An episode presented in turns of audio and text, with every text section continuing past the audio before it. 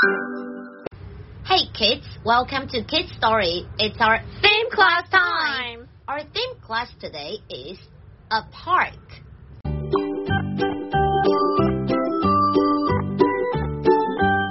Number one, Jungle Gym. Jungle Gym. Wawa is playing on the jungle gym.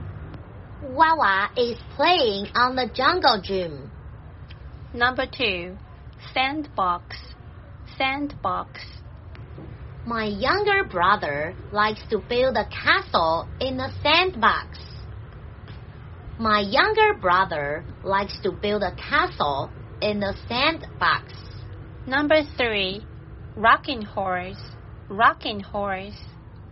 I don't like to play on the rocking horse. I don't like to play on the rocking horse. Number four, Seesaw.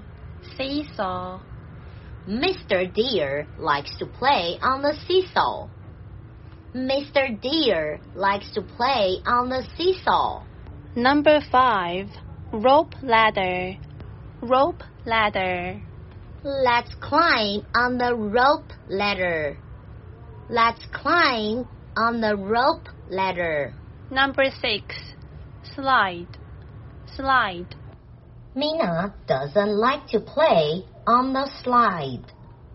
Mina doesn't like to play on the slide.